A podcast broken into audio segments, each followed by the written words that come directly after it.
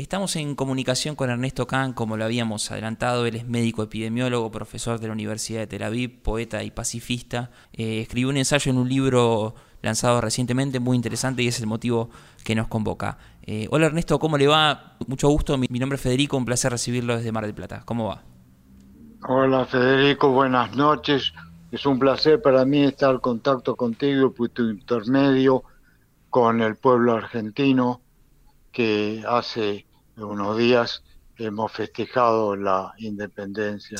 Yo soy argentino, muy argentino y orgulloso de eso.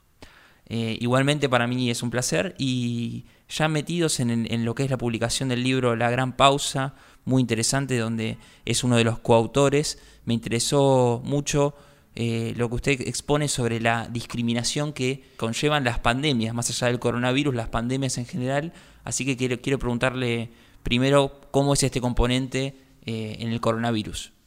Bueno, eh, como yo digo en el libro, cuando las epidemias se producen en momentos en que las sociedades están en crisis, y en este momento estamos en crisis, en una crisis mundial, ideológica, una crisis social, política, económica.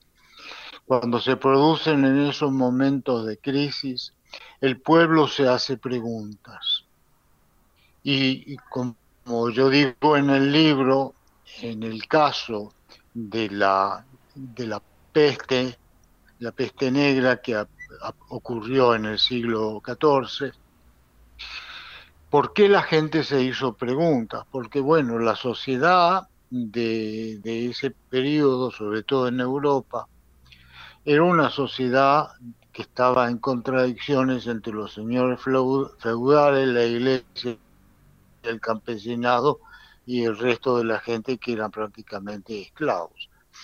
Y, bueno, eh, cuando se produce la, gran, eh, la gran epidemia que mató eh, a unos 20, la cantidad de millones no importa, mató a, la mitad de la población de Europa. Mm. Era una cosa impresionante eso.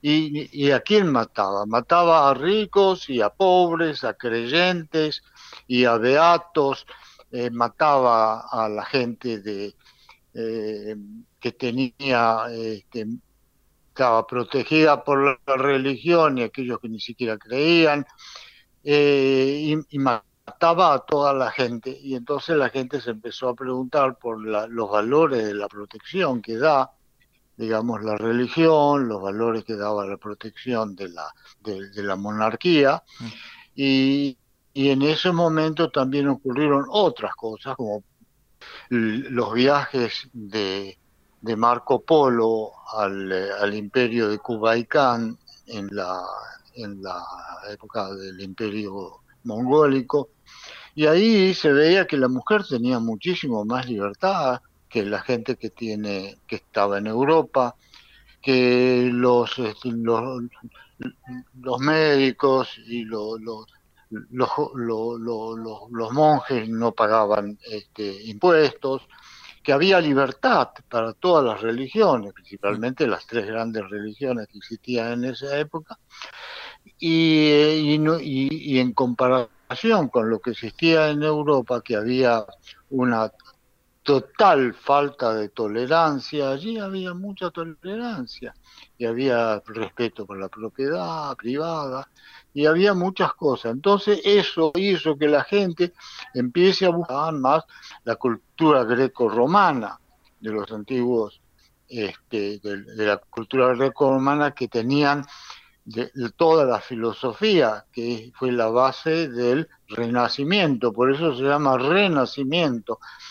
Y entonces surge ese humanismo renacentista que cambió toda la sociedad y que, por la, la, epidemia de la, de la peste ocurre que se produce la revolución social más grande de toda la historia desde la, de, la, de la revolución agraria 10.000 años antes.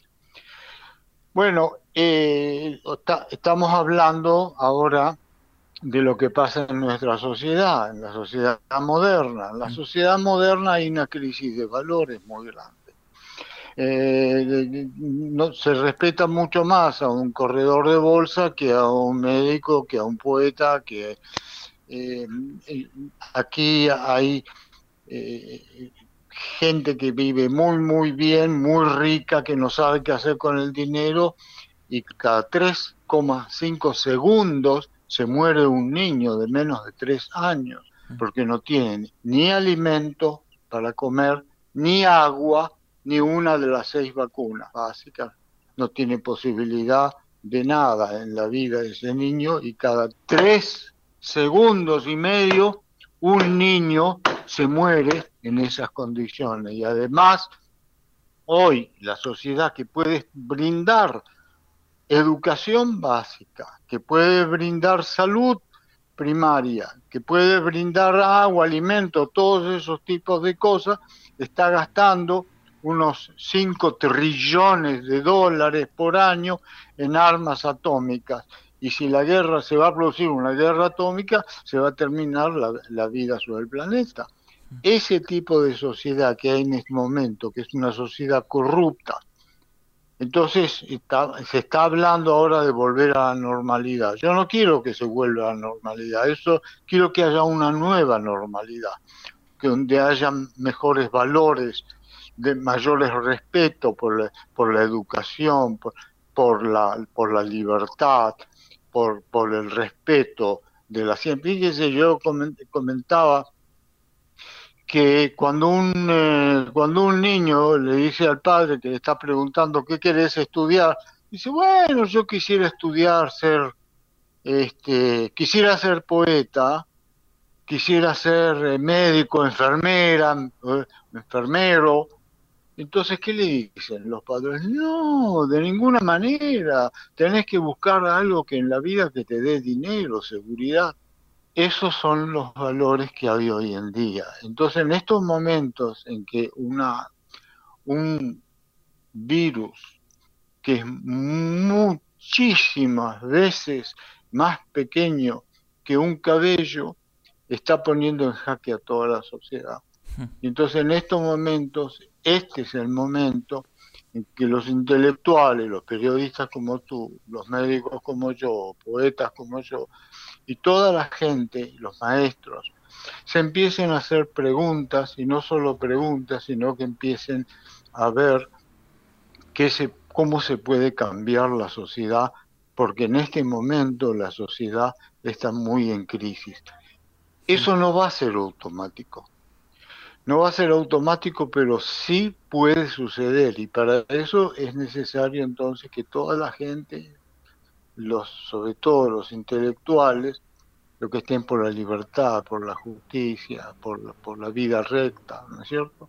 Mm. Se pongan de acuerdo en algún tipo de, de, de, nuevo contrato social, digamos, mm. y, y puedan este, hacer el gran cambio que hace falta. Sí, Ernesto en, su ensayo está, está rematado con un poema precioso, no lo voy a leer, voy a dejar que todos se acerquen al libro, se llama La Gran Pausa, está en todas las librerías del país, también las de Mar del Plata, eh, y en el poema hay una figura que me quedó muy presente que es un prometedor... ¿Quieres que lo lea? Perfecto, buenísimo. Sí, eh, después de la... Fíjate, antes de que, de que lea eso, porque eh, es importante que, que sepamos que eso pasa en, lo de las epidemias en todas las en, todas las sociedades y en todas las grandes epidemias, no solo en la, en la de la peste negra, en la epidemia que pasó en 1918, gracias a la epidemia, gracias es una manera de, de decir, pero digamos mejor como consecuencia de la epidemia, se termina la, primer, la Primera Guerra Mundial. y se crea la Sociedad de las Naciones, que después dio lugar a las Naciones Unidas, a la ONU. Hmm. Por la epidemia se ocurren tantos cambios que la mujer empieza a tener voto y una participación social en el mundo. Vamos a la, a, al poema porque lo acabo de encontrar. Perfecto. Dice así, la pandemia corona y el mañana. Con la pandemia corona nuestros amorosos sentimientos expanden y el día en sí por pensamientos existenciales se aferran a la profundidad. Las emociones límites han despertado a la gente y el llamado corazón quiere purificar a la mañana de los ayeres los pájaros vuelan sobre praderas que esperan por milenios no ser del patriarcado ni del patrón, no con alambrados y mapas ni mercaderes de valores, ni la obsesiva lucha de vivir para triunfar en tremendo ardor, por dar muerte a los enemigos en guerras genocidas, tampoco el vivir en engrandecimiento permanente que es poder y el ser ejército de los representantes de la Santa Muerte en constante contradicción, enfrentados que bendicen a las armas. Ay, esas milenias, eh, milenarias esperas y decepciones. Ay, esas barreras que debieran y podrían caer. Ah, si la poesía fuera alimento y escuela, el arte amor regalado y universalidad, y la ronda un baile primaveral más contagioso que el COVID-19. Mañana, cuando pase la crisis, con tantas angustias y acumulados recursos, ciencia, técnica y riqueza, y un nuevo prometedor arco iris, podrán ser realidad pero solamente si en acuerdo usamos la oportunidad, la oportunidad de ser al fin humanismo en alborada. Impresionante, increíble el lujo eh, compartir, Ernesto, este poema que es el remate de, su ensayo. Y le quiero preguntar cómo se imagina ese arco iris o esa nueva normalidad que nos mencionaba también anteriormente. Bueno, ese arco iris es muy claro que yo me lo imagino con armonía, respeto, paz y tolerancia. Una sociedad donde se valore a la mujer, al trabajo, a los viejos y a los niños. Una sociedad donde sea muy tolerante y respetuosa por toda la sociedad. Una sociedad, un arco iris donde no se robe el dinero que pertenece al pueblo. Y en la mención que hacía, en la mención que hacía de Marco Polo y, y, su, y sus apreciaciones sobre sobre la, las ciudades, sobre la sociedad, se habla mucho también de lo que era la importancia de las ciudades independientes. Y la pandemia de coronavirus tiene algo de fenómeno de metrópolis. Se habla del impacto de las grandes ciudades. ¿Cómo lo analiza usted desde la, desde la medicina que, que las ciudades más populosas sean las más castigadas?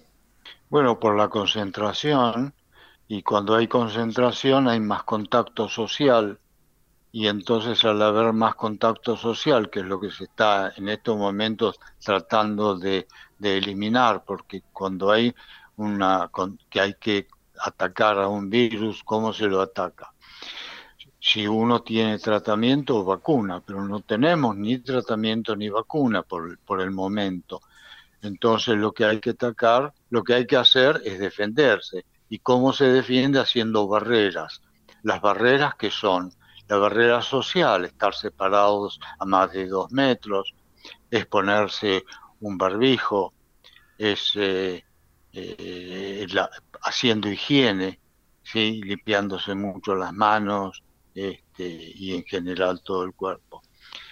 yo creo que esta epidemia que ha generado tanto contacto social a través de Zoom, a través de, las, eh, el video eh, en forma de, encuentros, eso va a modificar mucho también a la, sociedad, haciendo que mucha gente trabaje desde la casa.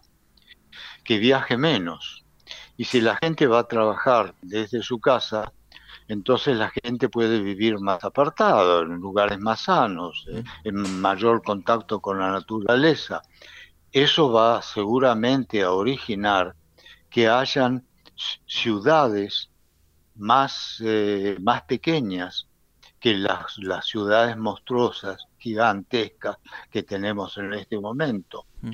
Otra de las cosas que, que van a suceder es que eh, mucha gente, y ya, ya empezó eso, porque todos los medios de comunicación y todas las facilidades que hay, también hoy día la tenemos en el campo.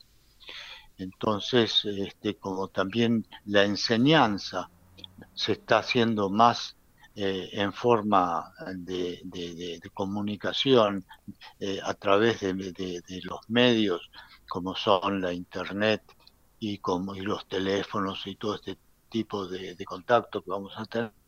Ernesto, me imagino que usted tiene contacto frecuente con gente de Argentina, me imagino que familiares.